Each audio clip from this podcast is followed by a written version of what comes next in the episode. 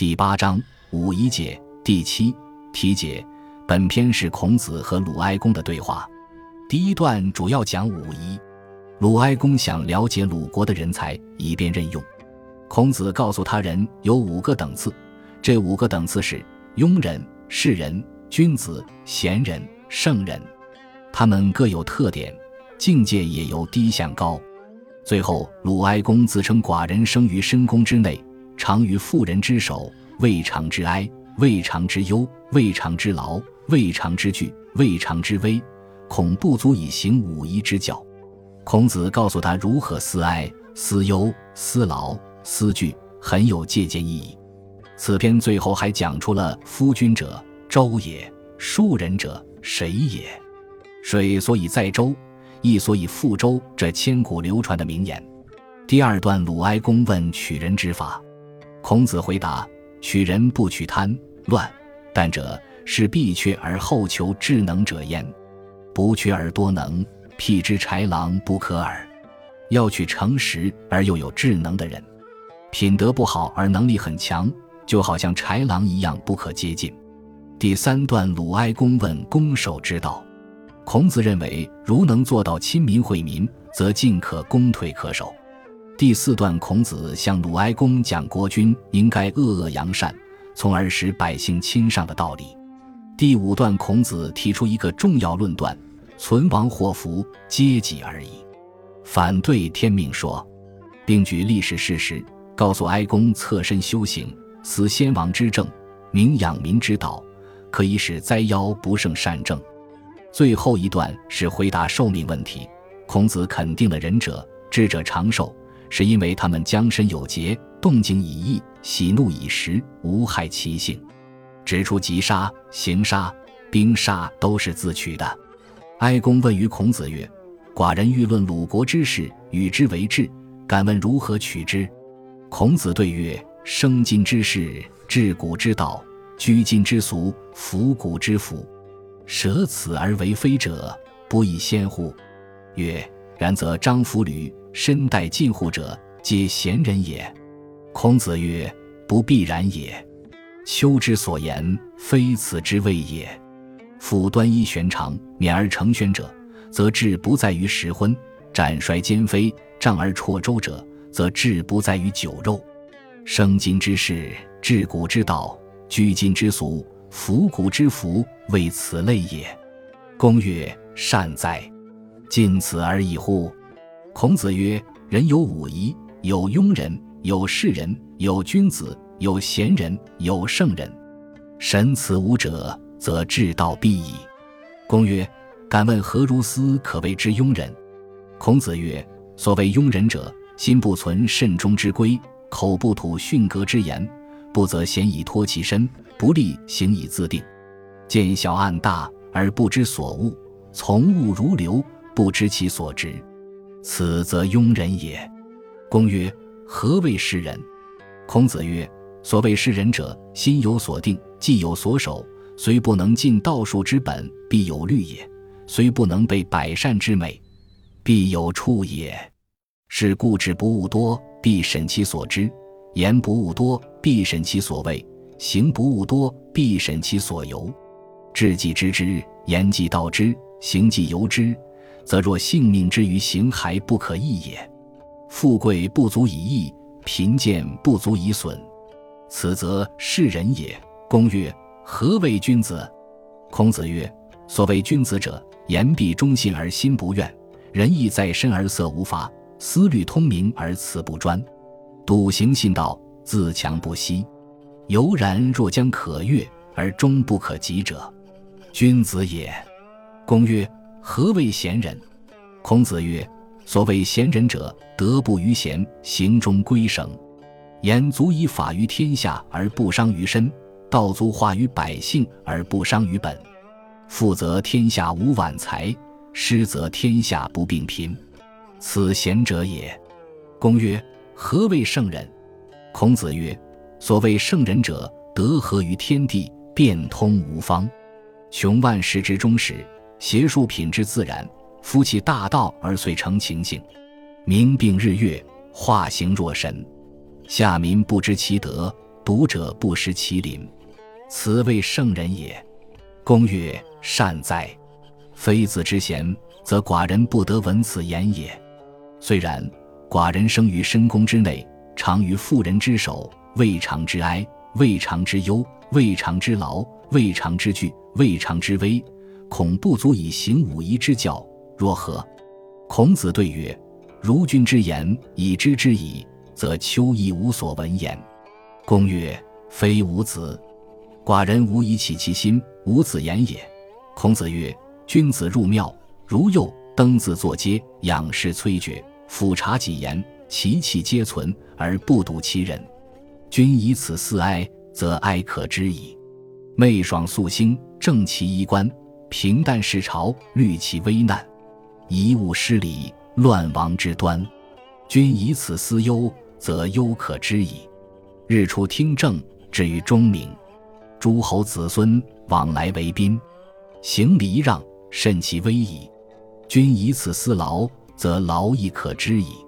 勉然长思，出于四门，周章远望，睹亡国之需，必将有数焉。君以此思惧，则惧可知矣。夫君者。周也，庶人者水也。水所以载舟，亦所以覆舟。君以此思危，则危可知矣。君既明此五者，又少留意于武夷之事，则于政治何有失矣？译文：鲁哀公问孔子说：“我想考察一下鲁国的人才，和他们一起治理国家，请问怎么选拔人才呢？”孔子回答说：“生活在当今的时代，倾慕古代的道德礼仪。”依现今的习俗而生活，穿着古代的儒服，有这样的行为而为非作歹的人，不是很少见吗？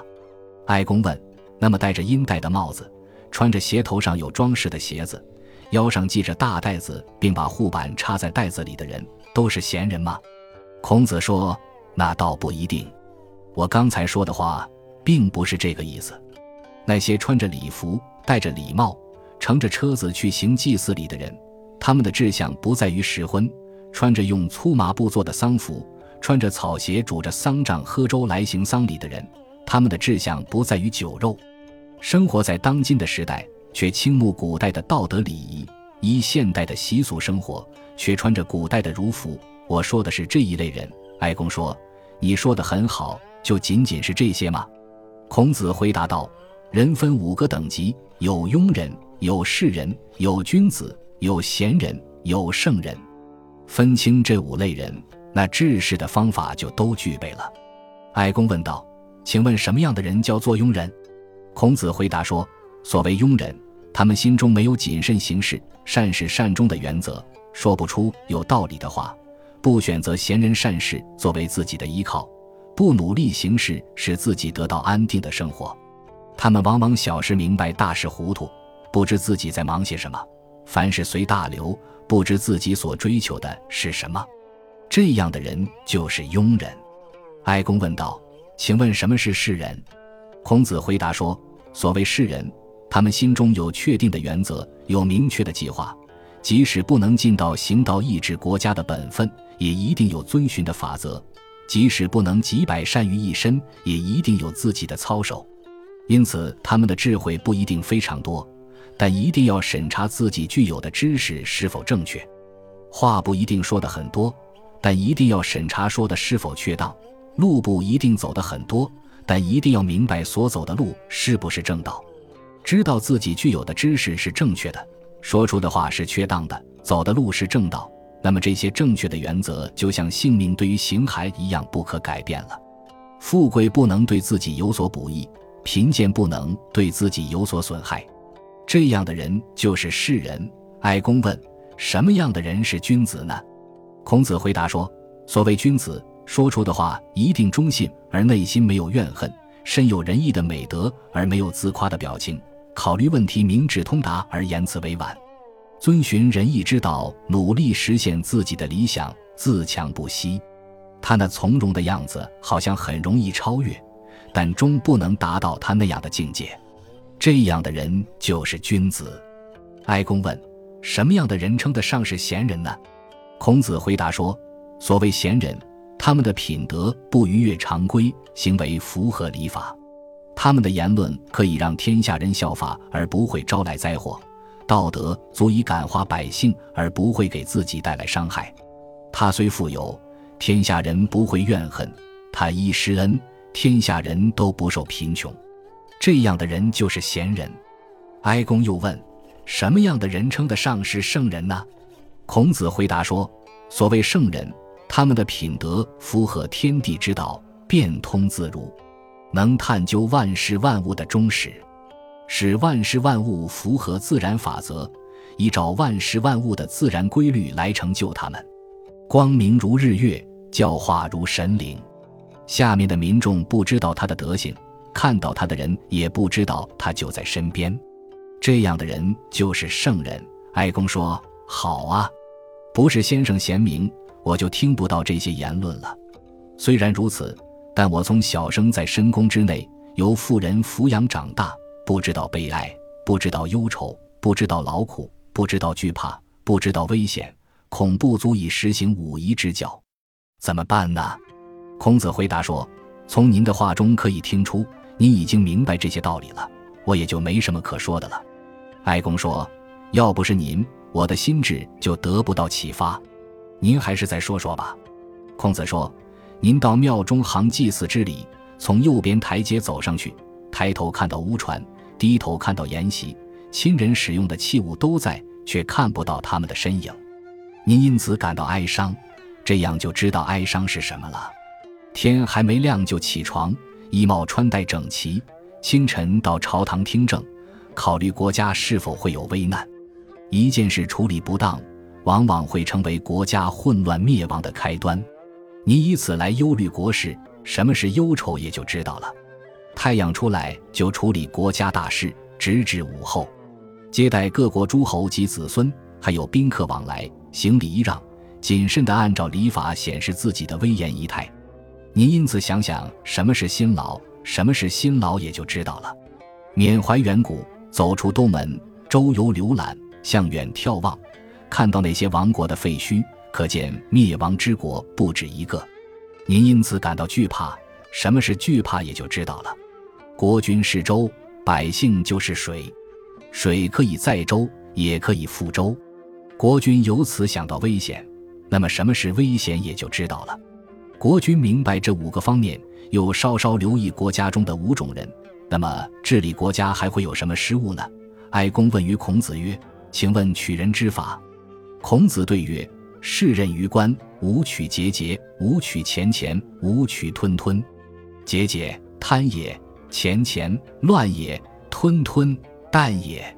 故宫调而后求进焉，马服而后求良焉，是必阙而后求智能者。不缺而多能，辟之豺狼不可耳。译文：鲁哀公问孔子说：“请问选取官吏的方法是什么呢？”孔子回答说：“按他擅长的事来任用他。”不要选取那些有贪心的人，不要选取那些胡乱应付不踏实的人，不要选取那些多言不谨慎的人。节俭是贪婪的表现，钱钱是胡乱应付，吞吞是多言欺诈。比如弓箭，弓弦调好以后，箭射出去才会有力；又如选马，经过使用才能选到好马。选拔人才，必须要求诚实谨慎，然后再看他的聪明才智。不诚实、谨慎而精明多智，这样的人就如豺狼一样不可亲近。哀公问于孔子曰：“寡人欲无国小而能守，大则无功，其道如何？”孔子对曰：“使君朝廷有礼，上下相亲，天下百姓皆君之民，将谁攻之？苟为此道，民叛如归，解君之仇也，将与谁守？”公曰：“善哉。”于是废择良之禁，持官士之税，以惠百姓。译文：鲁哀公问孔子说：“我想让我们的国家做到弱小可以防守，强大也不进攻别国，怎么才能做到这样呢？”孔子回答说：“让您的朝廷讲礼制，君臣上下相亲相敬，那么天下百姓就都成为您的子民了，谁还会去攻打您呢？假如违背这种做法，”百姓背叛您，就像回家一样急切，他们都会成为您的仇敌。您与谁一起守御呢？哀公说：“您说的很好。”于是废除了禁止百姓上山打柴狩猎和到河流湖泊捕鱼的禁令，减轻关卡和交易场所的税收，以使百姓得到恩惠。哀公问于孔子曰：“吾闻君子不博，有之乎？”孔子曰：“有之。”公曰：“何为？”对曰：“为其二成。”公曰：“有二成，则何为不博？”子曰：“为其奸行恶道也。”哀公惧焉。有间复问曰：“若是乎？君子之恶恶道至甚也。”孔子曰：“君子之恶恶道不甚，则好善道亦不甚；好善道不慎，则百姓之亲尚亦不慎。诗云：‘未见君子，忧心忡忡。’亦既见之，亦既构之，我心则悦。是知好善道甚也如此。”公曰：“美哉！”夫君子成人之善，不成人之恶，唯吾子言焉，无夫之闻也。译文：鲁哀公问孔子：“我听说君子并不是事事通晓，有这回事吗？”孔子说：“有的。”哀公问：“这是为什么呢？”孔子回答说：“因为知识也分为两个方面。”鲁哀公问：“分为两个方面，为什么就不能博通呢？”孔子回答说。因为知识也可以用来作恶呀，哀公有些吃惊。过了一会儿，哀公又问：“如果是这样，君子厌恶恶行是很厉害的吧？”孔子回答说：“如果君子不是十分厌恶恶行，那么他也就不会非常喜好善行；不十分喜好善行，那么百姓也就不会倾心亲附君子了。”《诗经》说：“不见君子，忧心忡忡；见了君子，心中高兴。”诗中描写人们对善行追求的迫切，就是这样的。鲁哀公叹道：“说的太好了，君子喜欢成人之善，不成人之恶。如果不是您说了这些话，我怎能听到这些道理呢？”哀公问于孔子曰：“夫国家之存亡祸福，信有天命，非为人也。”孔子对曰：“存亡祸福，皆己而已，天灾地夭，不能加也。”公曰：“善。”吾子之言，其有其失乎？孔子曰：“昔者殷王帝辛之事，有雀生大鸟于城于焉。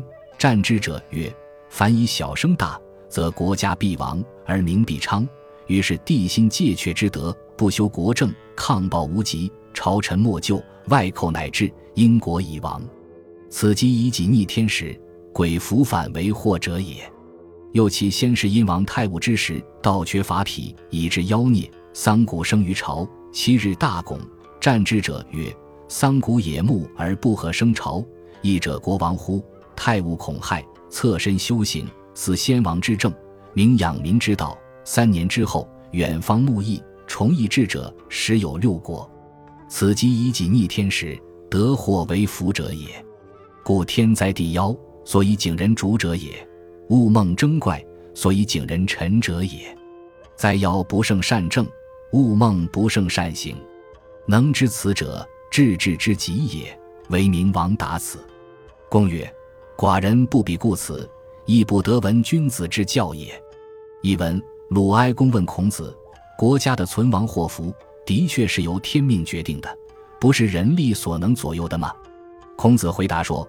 国家的存亡祸福都是由人自己决定的，天灾地祸都不能改变国家的命运。哀公说：“好，您说的话有什么事实根据吗？”孔子说：“从前因纣王时代，在国都的城墙边有一只小鸟生出一只大鸟。占卜者说，凡是以小生大，国家必将成为霸主，声名必将大振。于是商纣王凭借小鸟生大鸟的好兆头。”不好好治理国家，残暴之极，朝中大臣也无法挽救，外敌攻入，英国因此灭亡。这就是以自己的肆意妄为违背天时，奇异的符咒反而变成灾祸的势力。纣王的先祖殷王太武时代，社会道德败坏，国家法纪紊乱，以致出现反常的树木。朝堂上长出桑谷，七天就长得两手合抱之粗。占卜者说。桑谷野木不应共同生长在朝堂上，难道国家要灭亡吗？太武非常恐惧，小心地修养自己的德行，学习先王治国的方法。探究养民的措施。三年之后，远方的国家思慕英国的道义，偏远之国的使者经过多重翻译来朝见，有十六国之多。这就是以自己的谨慎修治改变天时，或照反变为福的势力。所以说，天灾地祸是上天来警告国君的。梦见怪异是上天来警告臣子的，灾祸胜不过良好的政治，梦兆也胜不过善良的行为。能明白这个道理，就是治国的最高境界，只有贤明的国君才能做到。鲁哀公说：“我如果不是如此浅陋，也就不能听到您这样的教诲了。”哀公问于孔子曰：“智者受乎？仁者受乎？”孔子对曰：“然。”人有三死，而非其命也，行己自取也。